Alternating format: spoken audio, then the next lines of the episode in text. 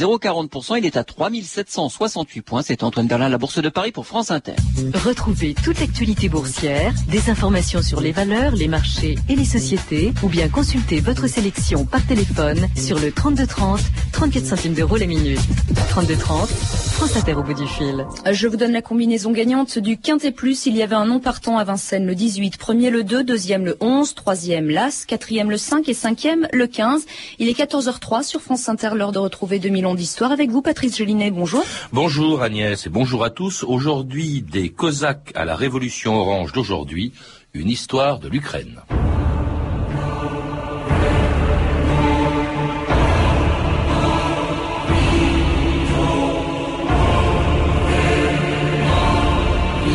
Quand la Russie perd l'Ukraine, elle perd la tête. Lénine.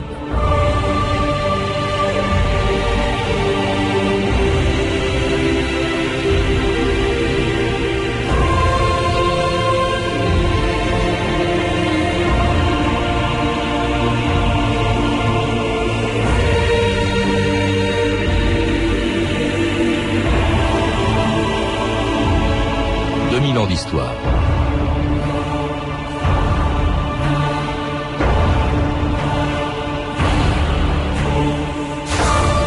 Jusqu'à la révolution orange du 21 novembre dernier, personne ou presque ne parlait de l'Ukraine. Ce pays, pourtant plus grand et presque aussi peuplé que la France, indépendant depuis 13 ans, fut pendant des siècles la région la plus riche de tous les empires qui l'ont annexée. Depuis les Scythes, il y a 2500 ans, jusqu'aux Russes, en passant par les Mongols de la Horde d'Or, les Vikings, les Turcs, les Polonais ou les Allemands, tous ont convoité le blé des célèbres terres noires de l'Ukraine et les richesses de son sous-sol. À la frontière de l'Orient et de l'Occident, l'Ukraine a aussi joué un rôle essentiel dans l'histoire de l'Europe, pendant les deux guerres mondiales, ou encore il y a beaucoup plus longtemps, quand les Cosaques zaporogues étaient les derniers défenseurs de la Russie, menacés par les Turcs de l'Empire ottoman. Les Turcs ont enfoncé nos lignes. Faites donner les réserves. Les Cosaques vont venir. Ce sont des animaux, des diables portant tout paix. Mais ce sont les meilleurs guerriers du monde.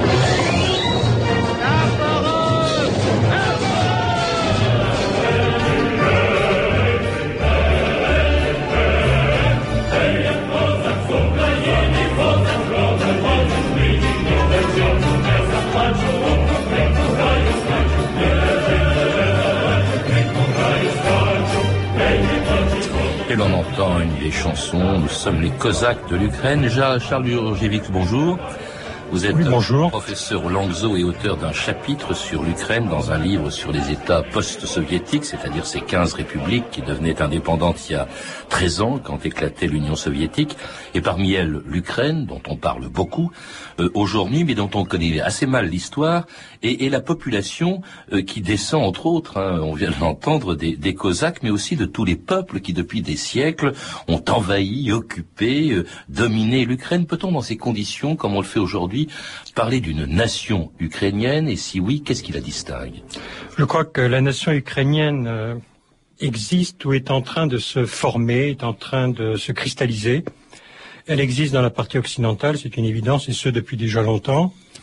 Elle, elle est en train de se former sur des bases très différentes de la partie occidentale dans la partie centrale de l'Ukraine, au travers de la révolution orange, on y reviendra et elle est encore problématique euh, dans la partie orientale. Hmm.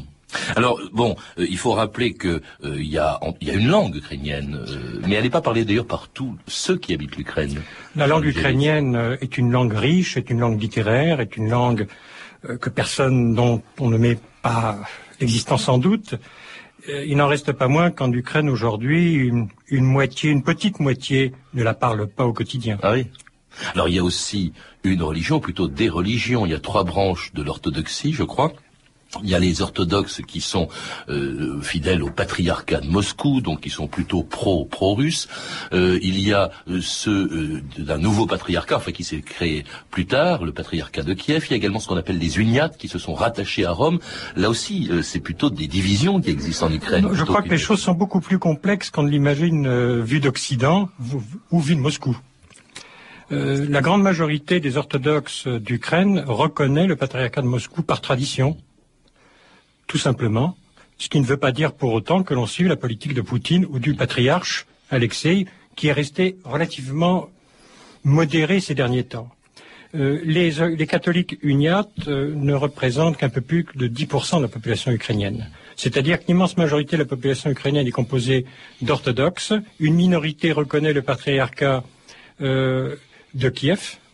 La majorité de ces orthodoxes se reconnaît plus ou moins ce ne sont pas des fous de Dieu non plus, euh, dans le patriarcat de Moscou. Alors c'est un pays euh, qui a connu il y a très longtemps euh, un semblant d'indépendance. C'est même, je crois, le premier pays slave à se doter d'un État. Hein, C'était la principauté de Kiev.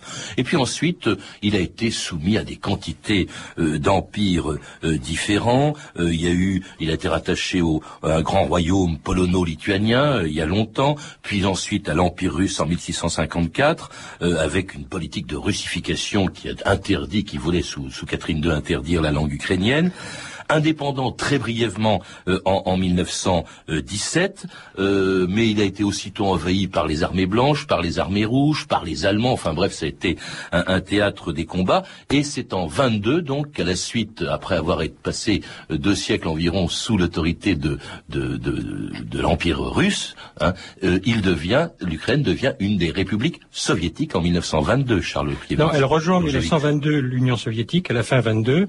La République socialiste soviétique d'Ukraine est créée beaucoup plus tôt dans la partie orientale, puis ensuite les bolcheviks conquièrent la partie centrale de l'Ukraine, et en 1920 déjà, l'Ukraine soviétique se forme. En 1939, l'armée rouge entre en Pologne, à l'été 39, après le pacte germano-soviétique, et récupère, entre guillemets, l'Ukraine occidentale, la, Galicie, la Volhynie et va récupérer un tout petit peu plus tard euh, la Bucovine qui était occupée par les, par les Roumains. Tout ça qui fait partie de l'actuelle Ukraine, Absolument. Euh, auquel on a rajouté la Crimée également en 1954. Mais ceci pour dire quand même que aussi bien sous l'ancien empire des tsars que avec l'Union soviétique, c'est aussi, il faut le rappeler, la république la plus riche des 15 républiques de l'Union soviétique, en tout cas une des plus riches, et c'est là de tout temps. D'abord, il y a eu évidemment l'agriculture, les terres noires de l'Ukraine extraordinairement fertiles, et qui ont été le grenier à blé aussi bien de la Russie des tsars que de l'URSS. Oui, le port d'Odessa alimentait une partie importante du monde en céréales. Euh, le charbon d'Ukraine était un élément tout à fait essentiel de, la vie énergétique de l'Empire puis de l'Union soviétique, avant que le pétrole ne le mette de côté. Ces dernières années, on peut dire que depuis les années 80, le, charbon d'Ukraine ne joue plus un rôle très important. Bien au contraire, les mines ne sont plus en état de produire dans des conditions correctes. Mmh. Elles travaillent à perte. Alors oui, puis l'Ukraine est dépendante, on y reviendra sur le plan énergétique, du pétrole qui vient euh, plutôt de, Russie. Alors cette richesse euh, n'a pas fait seulement le bonheur de l'Ukraine, c'est d'ailleurs pour avoir par exemple voulu nationaliser euh, l'agriculture de l'Ukraine que Staline a provoqué une famine effroyable. Elle a beaucoup souffert l'Ukraine déjà pendant la Première Guerre mondiale, pendant la Révolution, mais aussi à l'époque de Staline à cause de la collectivisation, Charles Kevitz. Oui, en 1932-1933 la collectivisation, les suites de la collectivisation telle qu'elle a été menée en Ukraine, mais aussi dans les régions méridionales de la Russie, a provoqué une famine épouvantable qui a causé la mort de 4 à 6 millions, voire 7 millions. Il est difficile de faire un calcul très correct. Il ne faut pas non plus euh, grossir ce chiffre comme certains ont tendance à le faire. Je dirais de 4 à 6 millions, c'est un chiffre accepté par les démographes. C'est épouvantable c'est épouvantable, c'est-à-dire qu'une partie très importante de la paysannerie ukrainienne a péri. Dans le même temps, il faut signaler qu'en 31-32, 40% de la, de la, population du Kazakhstan, mmh. kazakhstanaise, a péri à la suite de la collectivisation. Alors, autre tragédie, peu de temps après, ça c'était au début des années 30, euh, c'est l'invasion de l'Ukraine par euh, l'armée allemande, l'Ukraine qui a été le, principal théâtre d'opération à l'Est, euh, et ça a été d'une violence inouïe, d'autant plus que Staline, pour éviter que les Allemands mettent la main sur les richesses industrielles et agricoles de l'Ukraine, a pratiqué une politique de terre brûlée et de déplacement important de population déplacements importants de population, terres brûlées, mais aussi démontage d'usines qui sont allées vers l'Est. Euh, par ailleurs, en 1941, lorsque les Allemands arrivent en Ukraine, une partie euh, de l'Ukraine occidentale aura l'illusion d'une possible indépendance. qui ne, cette illusion ne durera pas. Les Ukrainiens comprennent très vite que les nazis... Ils ont collaboré, en fait. Pas vraiment certains ont collaboré. Euh, je ne dirais pas que le peuple ukrainien est un peuple collaborateur, mmh. pas plus à l'ouest qu'à l'est. Je dirais que certains ont eu l'illusion, à la suite de ce qu'ils avaient vécu, la famine, les répressions de 1939-1940 ont profondément marqué l'Ukraine. Et ces, ces Ukrainiens, pendant quelques mois, s'imaginent pouvoir construire un État ukrainien sous la protection allemande. Les Allemands, presque immédiatement, leur ont signifié qu'il n'en était pas question. Et très vite, les Ukrainiens se sont retrouvés dans leur grande majorité dans l'opposition à Hitler, les uns aux côtés de l'Union soviétique, les autres dans les partis, groupes et armées nationalistes. Et libérés donc à partir de 1943 par euh, l'armée rouge, l'Ukraine redevient une république de l'Union soviétique. Elle va même avoir, d'ailleurs assez curieusement, un siège, alors qu'elle n'est pas indépendante, un siège à l'ONU, je crois, Charles. Ben, tout d'abord, c'était un siège supplémentaire, une voix de plus pour Staline. Par ailleurs, c'était une manière de montrer au monde que Moscou respectait l'identité de ces républiques. Mmh. Enfin, cela dit, il n'y en avait que trois. Je crois qu'il y avait un siège à, l'ONU en plus de la Russie. Euh, il y avait la Biélorussie, oui, la Russie. On, était dans, on était dans un symbole un peu absurde, c'est clair. Il n'empêche que c'était une manière de marquer aux yeux du monde. Je crois qu'aucun Ukrainien n'était dupe. Alors cela dit, on parle très peu de l'Ukraine dans les années euh, qui suivent. On ne parle d'elle qu'à travers ce qui se passe en URSS, euh, à l'époque de Staline, puis de Khrouchtchev. On n'en parle plus jusqu'au très grave accident, le plus grave de l'histoire de l'énergie nucléaire. France Inter, Jacques Thévenin et Ulysse Gosset en avril 1986. Les soviétiques parlent maintenant ouvertement de catastrophe pour évoquer l'accident de la centrale nucléaire de Tchernobyl. L'URSS appelle à l'aide des pays occidentaux comme la Suède et l'Allemagne de l'Ouest. L'incendie qui s'est déclaré au cœur de la centrale est loin d'être éteint. C'est le cœur d'un des réacteurs qui a fondu. On pense que l'accident aurait fait un certain nombre de victimes, peut-être beaucoup de victimes. La situation semble donc très grave dans cette ville de Tchernobyl, une localité de 30 000 personnes située à 140 km de Kiev, la troisième ville soviétique. Alors qu'officiellement, les autorités soviétiques n'ont toujours pas communiqué de nouvelles informations sur l'accident nucléaire de Tchernobyl, près de Kiev, en Ukraine, tout semble indiquer que là-bas, la situation n'a pas été totalement maîtrisée. Et ce qui l'indique le plus, ce sont sans doute les démarches soviétiques auprès de plusieurs pays occidentaux pour obtenir une assistance. Alors, c'était bien sûr la catastrophe de Tchernobyl en Ukraine en 86, dont les retombées n'ont pas seulement été catastrophiques pour la population, les populations, parce que c'est allé très au-delà de l'Ukraine, Charles Javits, mais catastrophiques aussi pour le régime soviétique, pour l'Union soviétique dont l'Ukraine fait partie. Ça prouve les défaillances au fond du système. Oui, ça prouve les défaillances d'un système qui avait pour tendance à se montrer quasi parfait, dans un pays où l'idée même de catastrophe naturelle était impossible, puisque le système soviétique avait la capacité de l'empêcher.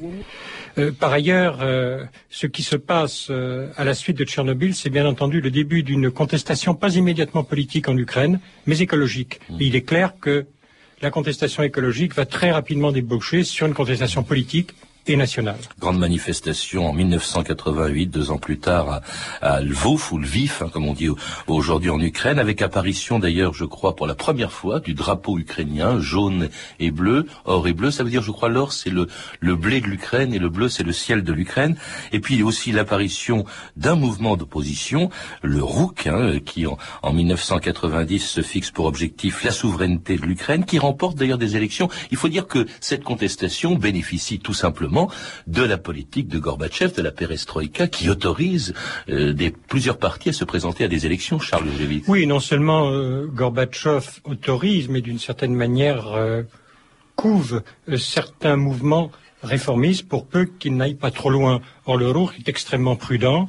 C'est un rassemblement, c'est une sorte de front populaire. il n'a jamais atteint le, niveau des fronts populaires baltes.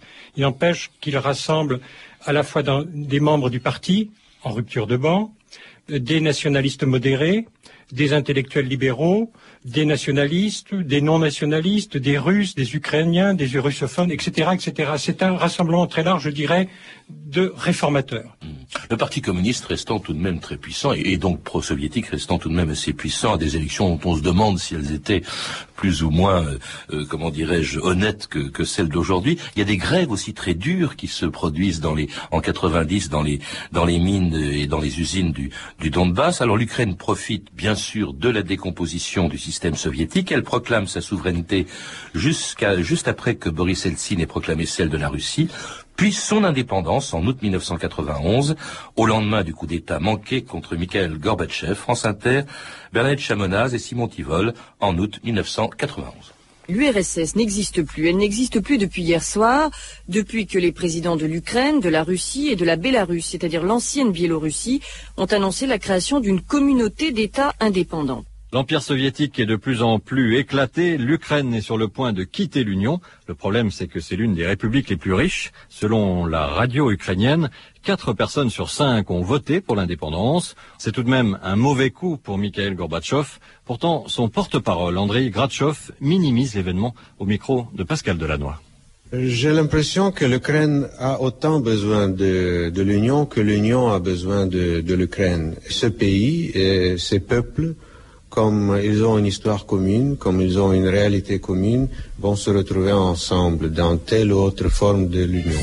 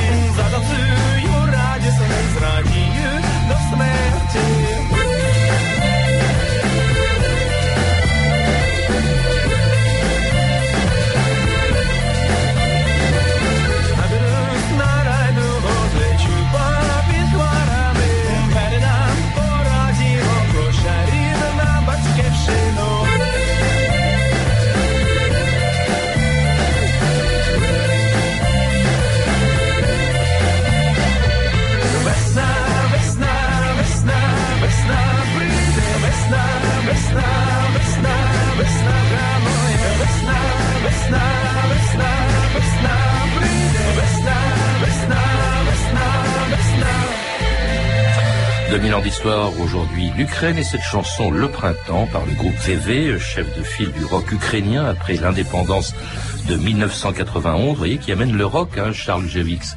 Alors il faut rappeler que l'indépendance a été proclamée en août et que ensuite il y a eu un référendum, je crois, en décembre, qui, a été approuvé par la population. Oui, alors le référendum de décembre 91, euh, au premier abord, est très émouvant puisque comme vous le signaliez, plus, de 4 cinquièmes de la population vote en faveur de l'indépendance. Je crois que cette population vote, y compris dans les régions orientales, dont on parle beaucoup aujourd'hui, euh, pour l'indépendance, tout simplement parce qu'elle est perdue. L'URSS n'existe plus pratiquement. Euh, le reste de l'Union soviétique semble livré au chaos. L'Ukraine est restée tranquille, stable et on répète à l'envie à l'électeur euh, qu'il doit voter pour l'indépendance parce qu'elle va assurer la prospérité, la tranquillité. Je crois que la notion de tranquillité est extrêmement importante pour un peuple qui a vécu des siècles d'enfer. Et c'est ainsi, mais il y a beaucoup d'illusions là. Il, faut d'abord que suivre le mouvement. En fait, les, indépendances des 15 républiques de l'ex-Union soviétique, ça a commencé dans les pays baltes. L'Ukraine suit le mouvement, en fait. Elle Tout à fait. Pas à l'origine. Elle n'a fait que suivre. Elle n'était absolument pas un élément moteur. Et puis par ailleurs, euh, elle est effectivement encore très dépendante de la Russie. Elle n'est plus la république la plus riche. La république la plus riche à l'heure du pétrole et du gaz, c'est bien entendu la Russie. Alors elle se retrouve avec donc des institutions indépendantes, avec les frontières qui ont été finalement tracées euh, par l'URSS, mais avec, euh, dites-vous aussi, une certaine, pour certains Ukrainiens, une certaine nostalgie, de, au fond c'est ce que vous semblez dire, de, de l'ancienne Union soviétique, du temps où l'Ukraine en faisait partie, parce que c'était une puissance, d'autant plus que le, les Russes laissent derrière eux 20% de Russes dans les frontières de l'actuelle Ukraine. 20% de Russes, plus un très grand nombre d'Ukrainiens russophone qui s'identifie euh, pas totalement avec la Fédération de Russie, mais qui s'identifie bien naturellement avec l'Empire, mmh. avec la notion d'Empire, c'est-à-dire avec l'Union soviétique. Mmh. Et ces Ukrainiens, bien entendu, euh, sont nostalgiques, ils sont nostalgiques d'un monde où ils avaient l'impression d'être partie prenante et se sentent d'une certaine manière euh, un peu perdus dans cette nouvelle Ukraine où ils ne trouvent pas leur marque. Si bien d'ailleurs on le sent bien au lendemain de l'indépendance qu'ils n'ont pas envie de rompre les ponts ou tous les ponts avec euh, les Russes. D'ailleurs il reste dans le cadre d'une communauté des États indépendants, la CEI, euh, qui a été créée autour de, de l'ex-URSS, de la Russie. Euh, ils, sont, il, faut le rappeler aussi, vous le dites, ils restent, ils sont dépendants de euh, sur le plan énergétique de la Russie, du pétrole euh, russe, et puis aussi parce que le personnel politique, il vient de l'ancienne nomenclatura communiste, c'est-à-dire pro-soviétique. C'est le cas du premier président, en tout cas, Léonid Kravchuk, puis ensuite son successeur, euh, Kouchma, hein, qui, est, qui est confronté, dites-vous, à deux grands problèmes, bien sûr. Le passage à une économie de marché, et puis également un problème de corruption qui se développe à son époque, entre 1994 et, et, et 2004. Oui, tout d'abord, ils sont confrontés au passage effectivement à l'économie de marché, et puis également euh, à l'effondrement des liens traditionnels à l'intérieur de l'ensemble soviétique. Pendant plusieurs années, euh, cet effondrement va causer un, effondrement, excusez-moi de, me répéter, de la production industrielle de l'Ukraine, qui traverse une crise absolument terrible. Des millions de gens sont livrés littéralement au chômage. Euh, le pays est terriblement appauvri. Et puis, pendant ce temps, euh, la privatisation, sur un modèle plus ou moins proche de celui qui a été mis en place en Russie, va bien entendu euh, enrichir un certain nombre de margoulins, euh, dont certains sont originaires de l'appareil, mais pas tous d'ailleurs, et l'on voit se créer des, les fortunes des oligarques ukrainiens qui rappellent par certains traits, bien entendu, les oligarques russes. Il y a aussi un, régime qui reste assez brutal, assez mystérieux. Euh, c'était le cas, je crois, lorsqu'en 2000, il y a eu l'assassinat d'un journaliste, Georgi Gongadze, qui a été vraiment euh, un facteur déclenchant de l'opposition au président euh, Kouchma, parce que on l'accuse, on le soupçonne d'avoir fait assassiner justement ce journaliste. Oui, un certain nombre de preuves iraient dans ce sens, euh, étant donné qu'une enquête, aucune enquête sérieuse n'a été faite et pour cause. Kouchma n'en veut pas. Euh, il est difficile de répondre. Il est clair que l'Ukraine de Kouchma est une Ukraine qui est marquée assez fortement par la corruption, par des éléments dits mafieux, euh, qui est marquée également par le règne de l'argent. Je crois que c'est vraiment très très frappant que d'observer l'importance qu'accorde le nouveau système à la place des oligarques et le mépris dans lequel il tient, bien entendu, euh, ceux qui font l'information. Une information euh, sous contrôle, mais pas totalement malgré tout. De grands journaux d'opposition existent. Alors justement, l'opposition s'étoffe et elle devient une opposition qui se dirige précisément contre Kouchma. C'était le nom d'ailleurs, je crois, d'un mouvement euh, d'opposition qui s'appelait l'Ukraine euh, sans Kouchna, hein, c'est ça. Il faut le rappeler, l'actuel président ukrainien en attendant l'élection du, 26 décembre prochain, euh, Charles Gévy. Tout à fait, c'est un mouvement qui est déjà ancien, c'est un mouvement qui depuis des années tente de mettre bas le système Kouchma ou le système oligarchique qui dirige aujourd'hui l'Ukraine. Euh, les choses n'ont pas été simples, non seulement euh, parce que les méthodes de ce système sont brutales. Je dirais que les choses n'ont pas été simples également parce qu'à la différence de la Géorgie, je crois qu'il ne faut pas faire trop d'analogies. La situation économique en Ukraine s'est beaucoup améliorée ces dernières années, c'est-à-dire que les gens étaient plus prudents que les Georgiens qui n'avaient rien à perdre. Euh, et puis, par ailleurs, les Ukrainiens sont perplexes quant à l'avenir. Ils sont, je crois, pour ce qui est des Ukrainiens de la partie orientale et, occidentale, preneurs d'Europe, à la différence de leurs camarades Alors c'est ce qui explique peut-être le résultat des élections très contestées du 21 novembre dernier, euh, l'élection de Viktor Yanukovych, élu dans des conditions donc plus que suspectes, contre son adversaire, un autre Viktor, Yushchenko, France Inter, Bernadette Chamodaz, le 22 novembre 2004. France Inter. Ça se passe aux portes de l'Europe. Les Ukrainiens votaient dimanche pour élire leur nouveau président.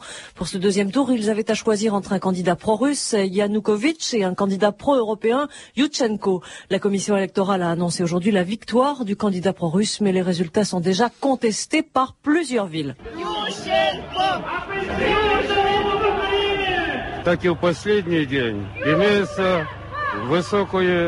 Comme au premier jour, comme au dernier jour, la foi en la victoire est de plus en plus importante dans le cœur de notre peuple.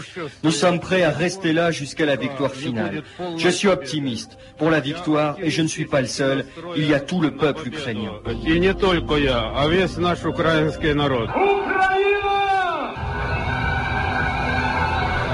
Et c'était le début de la révolution orange, dont on parle beaucoup depuis deux semaines, Charles Urgevix, euh, dont on dit qu'elle oppose deux Ukraines. Euh, je sais pas, on n'est pas là pour euh, tirer des cartes, mais on est quand même un peu perplexe sur l'avenir de l'Ukraine, parce qu'elle reste, quel que soit le résultat de l'élection du 26 décembre, qui sera sans doute l'élection de Yushchenko, euh, on est perplexe sur l'avenir de l'Ukraine et de la nation ukrainienne, au fond. Est-ce que ça révèle pas qu'elle n'existe pas, ou en tout cas qu'elle n'est pas achevée encore? Non, je crois qu'elle est en elle est en train de se fabriquer. Elle est en train de se fabriquer. Elle n'est pas encore achevée, c'est clair. Euh, je pense que cette révolution orange, si elle est menée à son terme dans de bonnes conditions, euh, aura peut-être été un facteur essentiel de, cette fabrication. Euh, c'est-à-dire d'une nation non pas ethnique et nationaliste, mais d'une nation, je dirais, démocratique et européenne.